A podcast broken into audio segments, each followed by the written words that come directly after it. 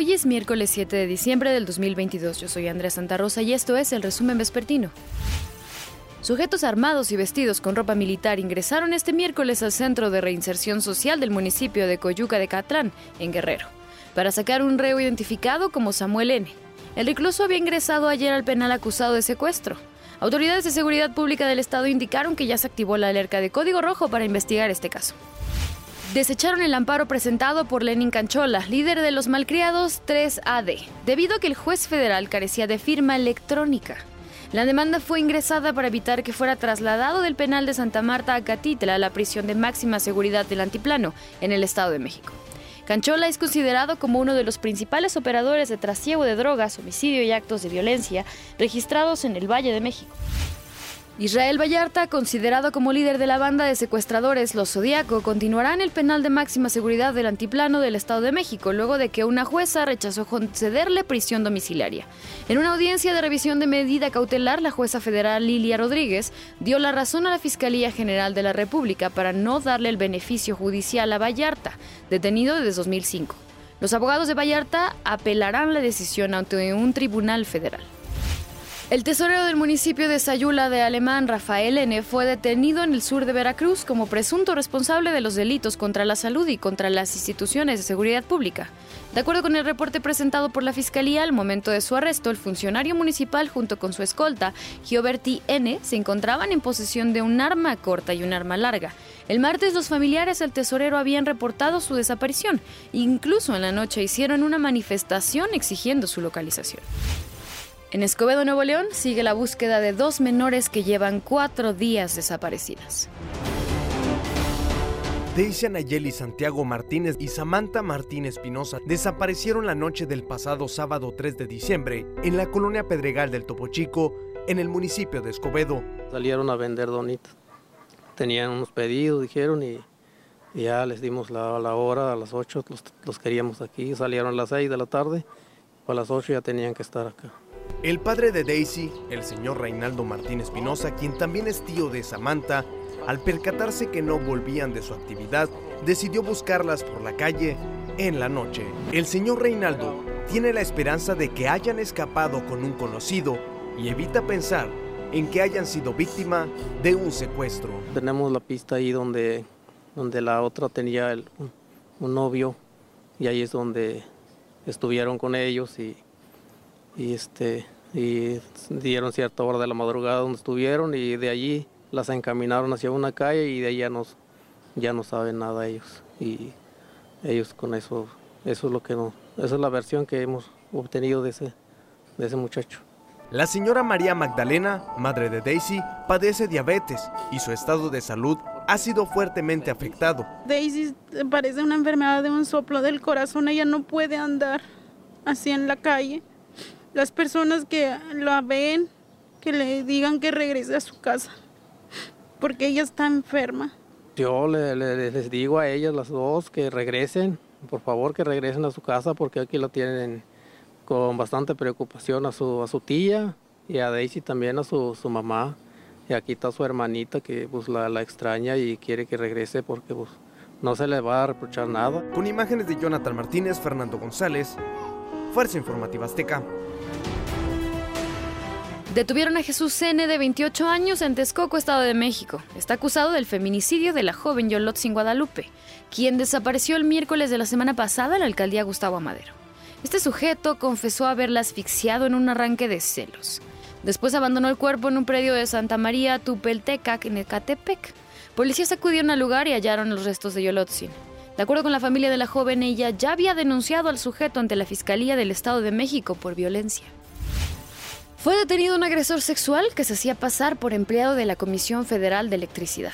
Usaba la excusa de revisar el medidor de las viviendas y solicitaba ingresar a los domicilios. Una vez dentro, agredía a las víctimas y en algunas ocasiones también robaba sus pertenencias.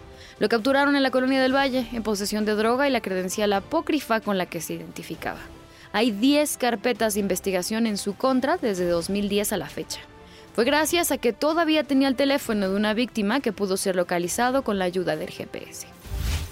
La oposición en la Cámara de Diputados sepultó la reforma electoral propuesta por el presidente López Obrador. Morena y sus aliados no alcanzaron la mayoría calificada, pero vino la revancha. Con 267 votos a favor y 221 en contra, Morena, PT y Partido Verde en la Cámara de Diputados aprobaron vía fast track el Plan B del presidente López Obrador para reformar leyes electorales secundarias. Las reformas se turnaron al Senado para su validación. Incluyen una propuesta del PT y Partido Verde de que les permitan transferir votos entre partidos, lo que les ayudará a conservar su registro. Pero, ¿en qué consiste este llamado Plan B? Aquí lo tiene. El plan B del presidente López Obrador sobre la reforma electoral no solo toca al INE, sino a la llamada burocracia dorada dentro del instituto. La iniciativa para reformar leyes secundarias reestructura la autoridad electoral y da un tijeretazo a los privilegios de los consejeros, quienes deberán observar el principio de austeridad en sus funciones. De esta forma, el plan B establece 1. Adelgazar la estructura del instituto. 11 direcciones, unidades técnicas o comisiones serán fusionadas o absorbidas en distintas áreas. 2. En época no electoral, el instituto reducirá de 300 a 260 sus consejos distritales. 3. Se eliminan dos salas regionales que no entraron en funciones y la sala regional especializada del Tribunal Electoral. 4.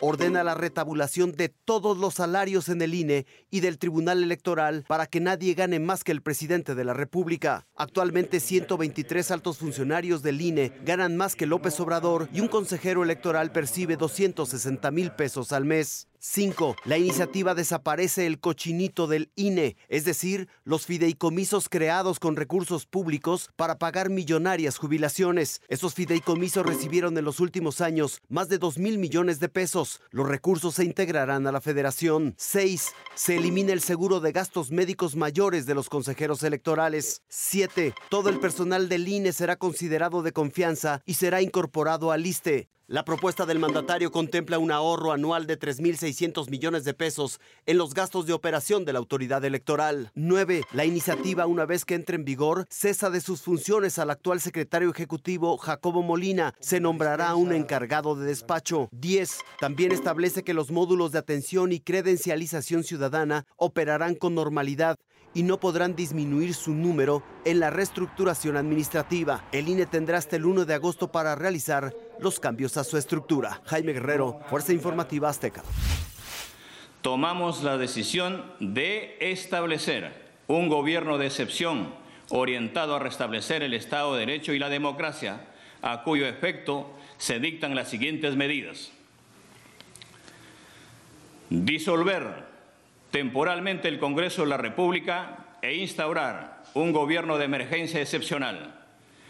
Convocar en el más breve plazo a elecciones para un nuevo Congreso con facultades constituyentes para elaborar una nueva Constitución en un plazo no mayor de nueve meses. Se declara en reorganización el sistema de justicia, el Poder Judicial, el Ministerio Público, la Junta Nacional de Justicia el Tribunal Constitucional. Así anunciaba esta mañana el hasta entonces presidente de Perú, Pedro Castillo, la disolución del Congreso, el establecimiento de un gobierno de excepción y el llamado a elecciones para elegir un nuevo Congreso constituyente.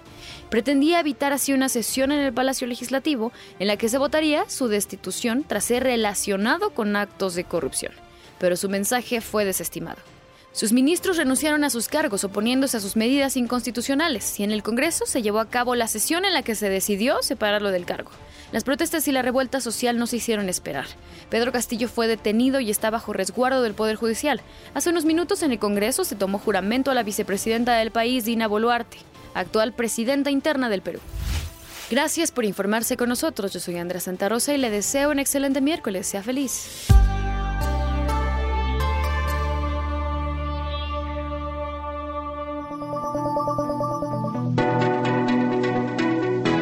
Podcast es presentado por VAS, la super app que te ofrece muchas y nuevas formas de pagar todo lo que quieras con tu celular. Olvídate de las filas y dedícate a lo que más te gusta. Ver tele en vivo, películas, escuchar música, podcast y estar siempre enterado de las noticias más importantes. Todo en un mismo lugar. VAS, la super app con todo.